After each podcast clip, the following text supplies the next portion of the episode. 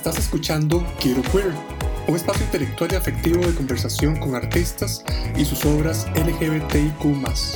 Presentado por el Museo de la Identidad y el Orgullo, mío y el Centro Cultural de España en Costa Rica.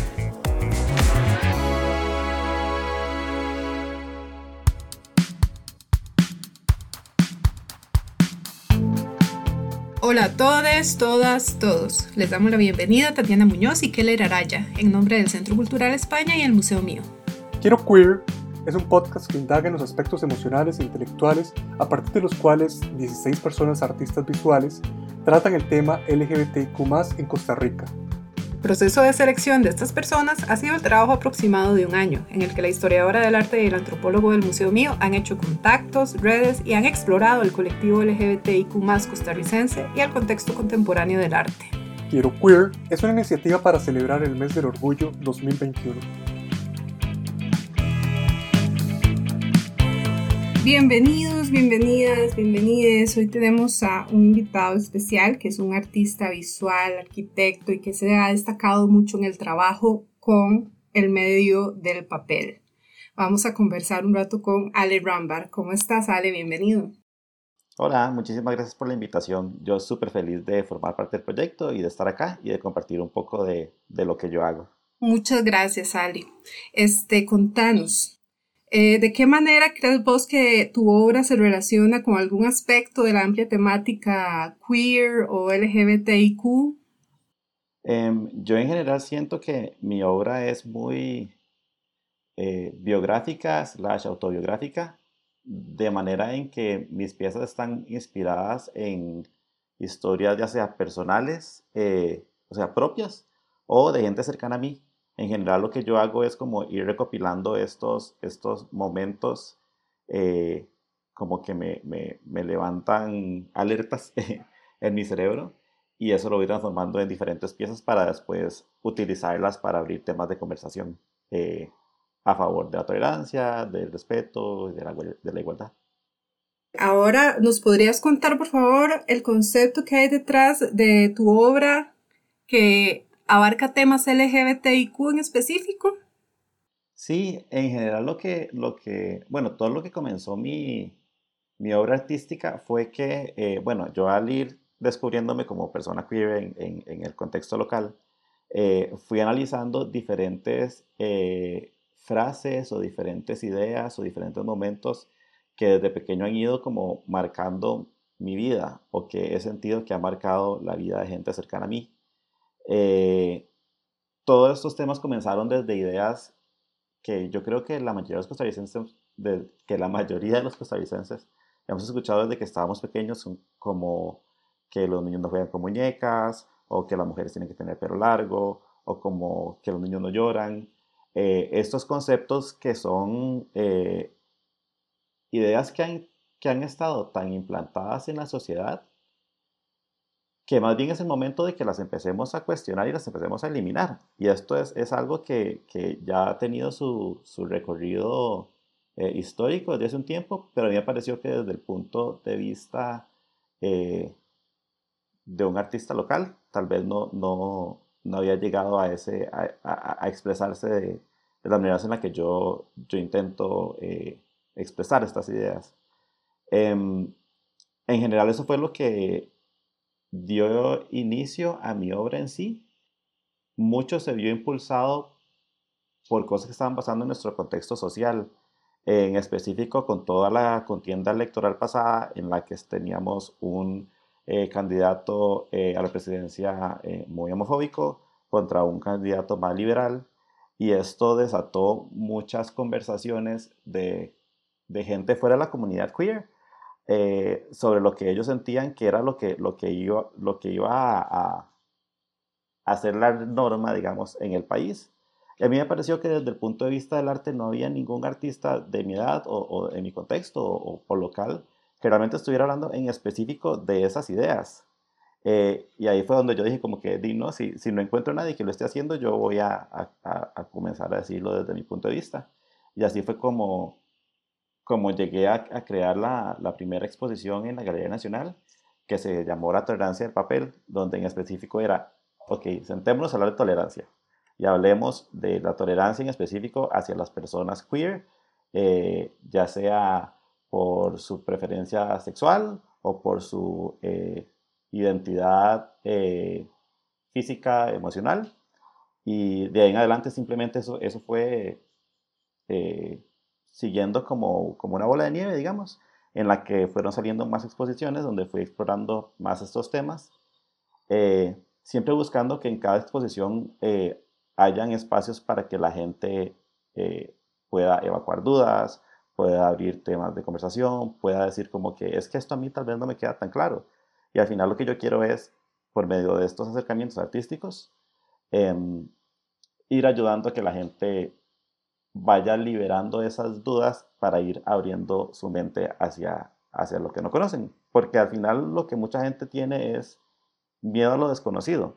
Durante más lo, lo presentemos como algo normal, que es algo normal, eh, más fácil va a ser eh, que todo el mundo esté, esté de acuerdo de que al final todas las personas lo que queremos es simplemente ser felices y tener espacio para, para, para, para ser felices en general, para desarrollar nuestras vidas.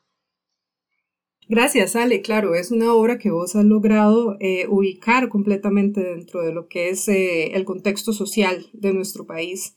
Eh, y más con un tema tan problemático y tan radicalizado como fue esta contienda electoral y que bueno, que pronto tendremos eh, una próxima campaña y tenemos que entonces estar eh, alertas desde la comunidad, desde el sector cultura, etcétera. Entonces, muy, muy acertado lo que, lo que estás diciendo. Este, si vos pudieras describir tu obra con palabras, ¿cómo, ¿cómo lo harías? Ya que las personas nos están escuchando, no están viendo directamente tu obra y tal vez no la conozcan. Entonces, tal vez si no la explicas y si nos contás eh, en esa estética tuya y en tu técnica también con el papel, ¿qué influencias has tenido, teóricas, estéticas, para crear en torno a esta temática? Eh, claro, sí. Em, Describiendo mi obra en palabras, yo lo que hago son composiciones tridimensionales en capas de papel, que esto es una técnica que yo desarrollé a lo largo de, mis estudios como arquitecto. Lo que fui haciendo fue, eh, bueno, todos los arquitectos en general, eh, en algún punto de la carrera lo que hacemos es tomar planos y transformarlos en elementos tridimensionales, en maquetas arquitectónicas. Y muchas de estas son maquetas de terreno. Entonces, hay un proceso en el que uno toma las curvas de nivel de la topografía, corta cada una como una capa de papel diferente, las va poniendo una encima de otras y así genera montañas o terrenos o valles o llanuras. Em, yo ese proceso lo hago, pero en lugar de usar terrenos, lo que uso son cuerpos humanos para tener un acercamiento más a cuál es nuestra geografía humana y cuál es nuestra identidad como, como personas. Es algo que se amarra mucho con, en general, con cómo nos percibimos unos a otros. Em, entonces lo que hago es, en capas de papel, corto eh, una serie como de, retratos o de, o de, topografías humanas que las uso para abrir temas de conversación diferentes según lo que la figura está haciendo, según lo que el contexto general de la pieza hace. Em, y hay como algunos eh, puntos claves que a mí me gusta tener en, mis piezas en general. Y es que los tonos de color que utilizo cuando son obras que, uso que hablen de género, eh, generalmente lo dirijo hacia los tonos que hemos sexualizado, por decirlo de alguna manera, o que se le han asignado un género, que son eh, principalmente el rosado, el azul eh, y el amarillo. Y es rosado que generalmente se le conoce como bueno, supuestamente un color más de niñas, azul un color más masculino y el amarillo que generalmente es como el color neutro, por así decirlo. Entonces, lo que hago es reconceptualizar cada uno de estos, eh, de cierto modo enfrentarlos en las piezas, para que al final lo que, lo que se haga es una discusión sobre qué imágenes de género estamos viendo según qué simbolismos. Em, esto es como a, mega grandes rasgos cómo se ve físicamente eh, mis obras. Em, técnicamente son muy inspiradas en técnicas arquitectónicas, en mucho de lo que son maquetas topográficas eh, y en general me inspira mucho las obras de otros artistas en papel em, que, lo que, que, utilizan sus piezas para hablar de, de, de temáticas que no generalmente no se acercan a los derechos humanos, se, sino lo que yo, lo que yo busqué es como, ok, esta, esta base técnica que viene de arquitectura, que viene de artistas en papel, que viene de un trasfondo más técnico, ¿cómo lo aplico a un contexto meramente social? Em, y eso es más o menos como, como donde ubico conceptualmente la, la obra.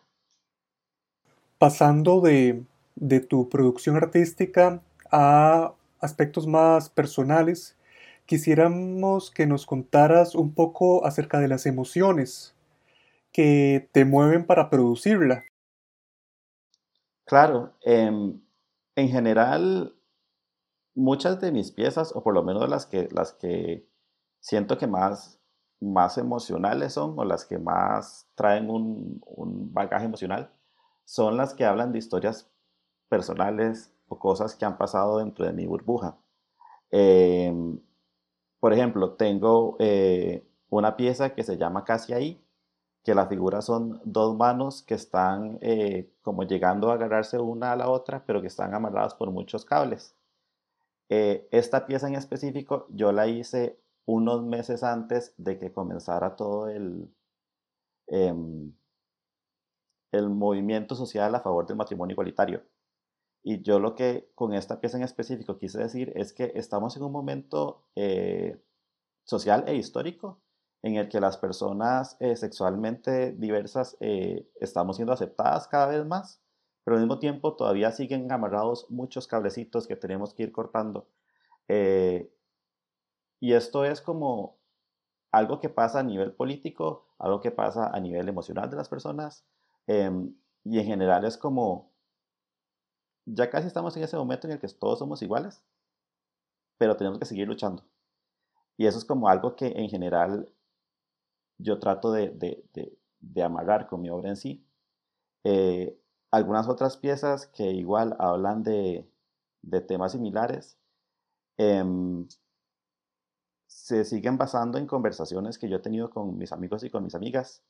Eh, por ejemplo, eh, en una pie, eh, para una pieza lo que hice fue preguntarles eh, en general a gente que se identifica como hombres o como mujeres, que es algo que ustedes sienten que por su por el género en el que nacieron o por el género en, que, que, que, son o que fueron desde niños, em, desde niños y niñas, que sienten que no han podido hacer por, o, o cuáles son ideas que socialmente se les han dificultado por su género. Eh, y muchas de las respuestas, eh, generalmente cuando hablaba con eh, hombres gays, era que no podían jugar con muñecas. Y muchas de las respuestas cuando hablaba con mujeres más masculinas, por así decirlo, era que tenían la obligación social de tener el pelo largo. Entonces, a partir de ahí generé dos piezas en las que una se llamó Jugando con muñecas y otra se llama No quiero el pelo largo, donde básicamente es esto, o sea, cómo estamos implantando ideas que nos limitan eh, simplemente porque estamos dándole importancia eh, emocional a objetos o a cosas físicas. Cómo el bagaje conceptual que le ponemos a una muñeca está limitando que muchas personas puedan llegar a explorar ciertos campos que son importantes para su vida y como el hecho de que algo como el pelo largo represente feminidad es algo que al final del día está acortando o estrechando la visión de qué es feminidad en realidad. Em, porque tener pelo largo no significa que uno sea más femenino o menos femenino. Entonces simplemente es un atributo físico que inclusive puede ser algo neutral. Em, y en general más o menos por ahí van los, los, los trasfondos emocionales de mis piezas. Muchos son historias parecidas, que de repente alguien me contó que le pasó una cosa y yo digo como que no, esto lo puedo trasladar a una pieza.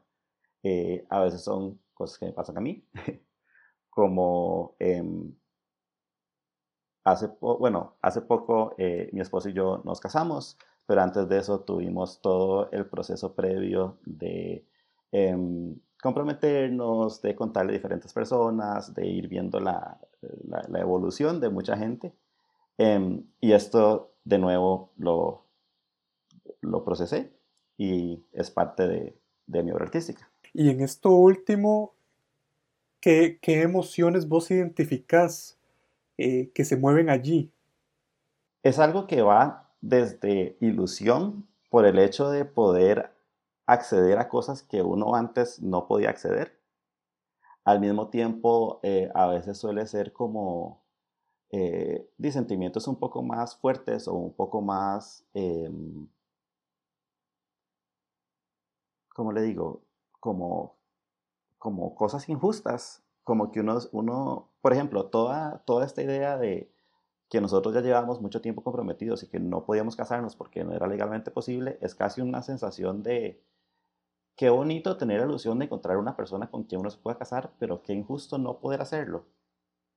Y así es como, como yo manejo estas, estas, esta serie de emociones. Eh, muchas de mis piezas son más felices y muchas son bastante más tristes. Em, pero creo que más o menos es el rango por donde se, se mueven. Es interesante porque em, en lo que nos has hablado se ven eh, acciones como de resistencia. Resistencia a estereotipos y roles que eh, socialmente hemos, hemos naturalizado. Y, en relación con el sexo y, el género, eh, ¿vos te ubicarías allí? Sí, sí, totalmente. Yo siento que en general eso es un punto de vista que yo tomo con mi arte y es como parte de mi, de mi manifiesto personal, que es que para mí, personalmente, el arte lo que, lo que debe buscar es crear cambios sociales. Arte que solamente sea atractivo sin trasfondo es arte como que hasta cierto punto se queda corto. Y para mí definitivamente tener una posición en la que uno luche por algo que uno quiere o, o por, una, o por un concepto o por una meta es algo que tiene que estar 100% dentro del, dentro del punto de vista eh, del artista. Y yo eso siento en general con mi obra, si tiene todo este aspecto de resistencia o de, o de yo tengo estas ideas y las voy a, voy a luchar por ellas, em, lo hago no solamente porque siento que, que como parte del arte es algo importante, sino porque como parte de mi vida en general es algo aún más importante. Em, entonces sí, sí siento que, que mis piezas tienen ese, ese atributo más, más de resistencia o más de, de activismo, por así decirlo. Em, al mismo tiempo, yo siempre busco que aunque las obras tengan un mensaje fuerte o un mensaje difícil de procesar o difícil de, de, de sí, de, de, procesar para muchas personas, en general lo que yo quiero es que se abran espacios para conversar. Y si esto es un tema que para alguien es difícil, ¿por qué es un tema difícil? ¿Y qué, qué, puedo hacer yo como artista para ayudarte a, manejar estas emociones y tal vez que todos entendamos que no es algo eh, negativo, que no es algo que vaya a generar ningún mal? Em, entonces sí, más, o menos por ahí va. Ale, una pregunta muy específica para tu trabajo y para una obra en particular.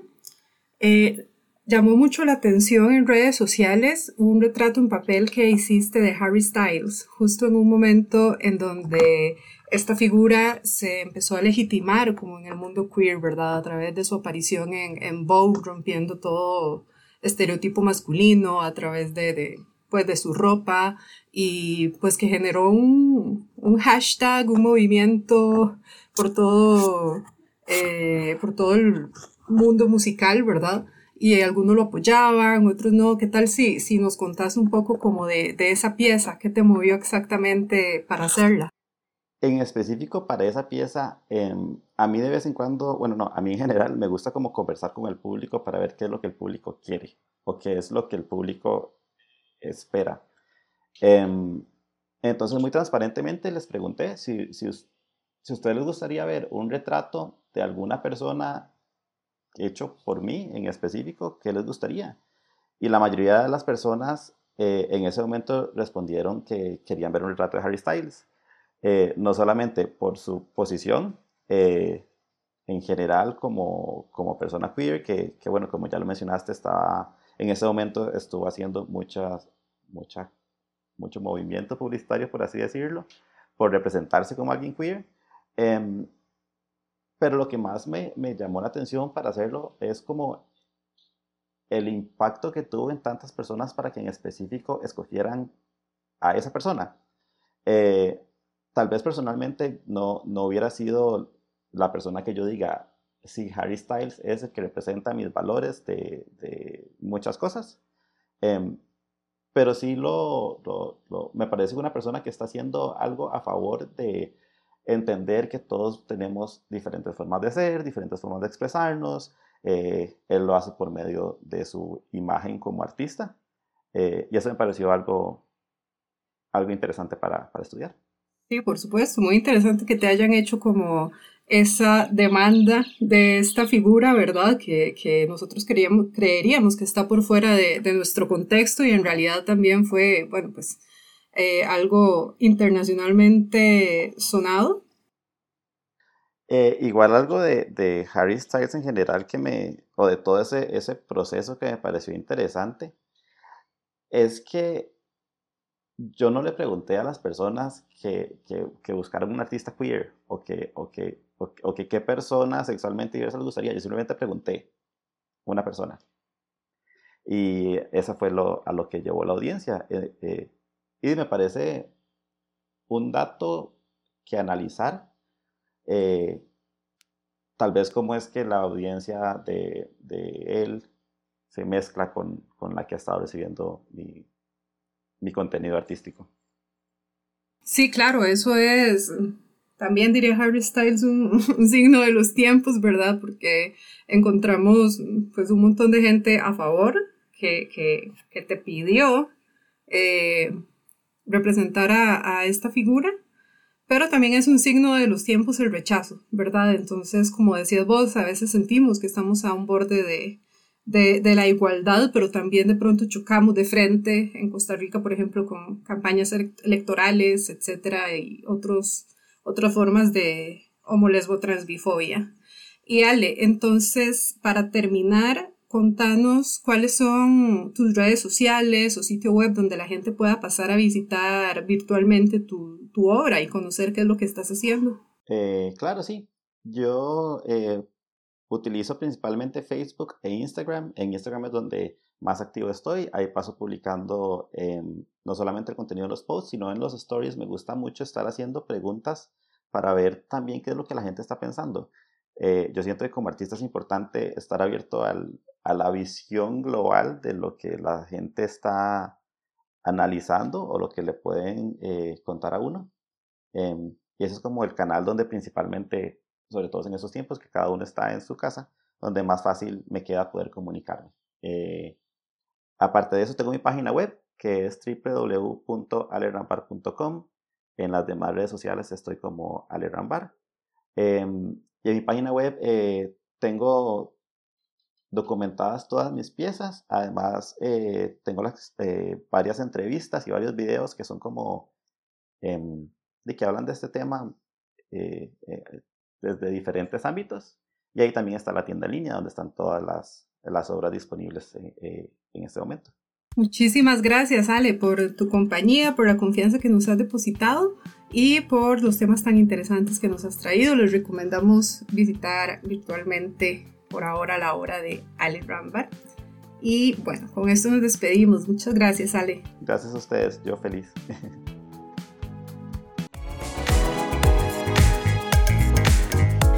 Esto fue Quiero Queer, conducido por Tatiana Muñoz y Keller Araya, curadores del Museo Mío. Y producido por el Centro Cultural de España en Costa Rica.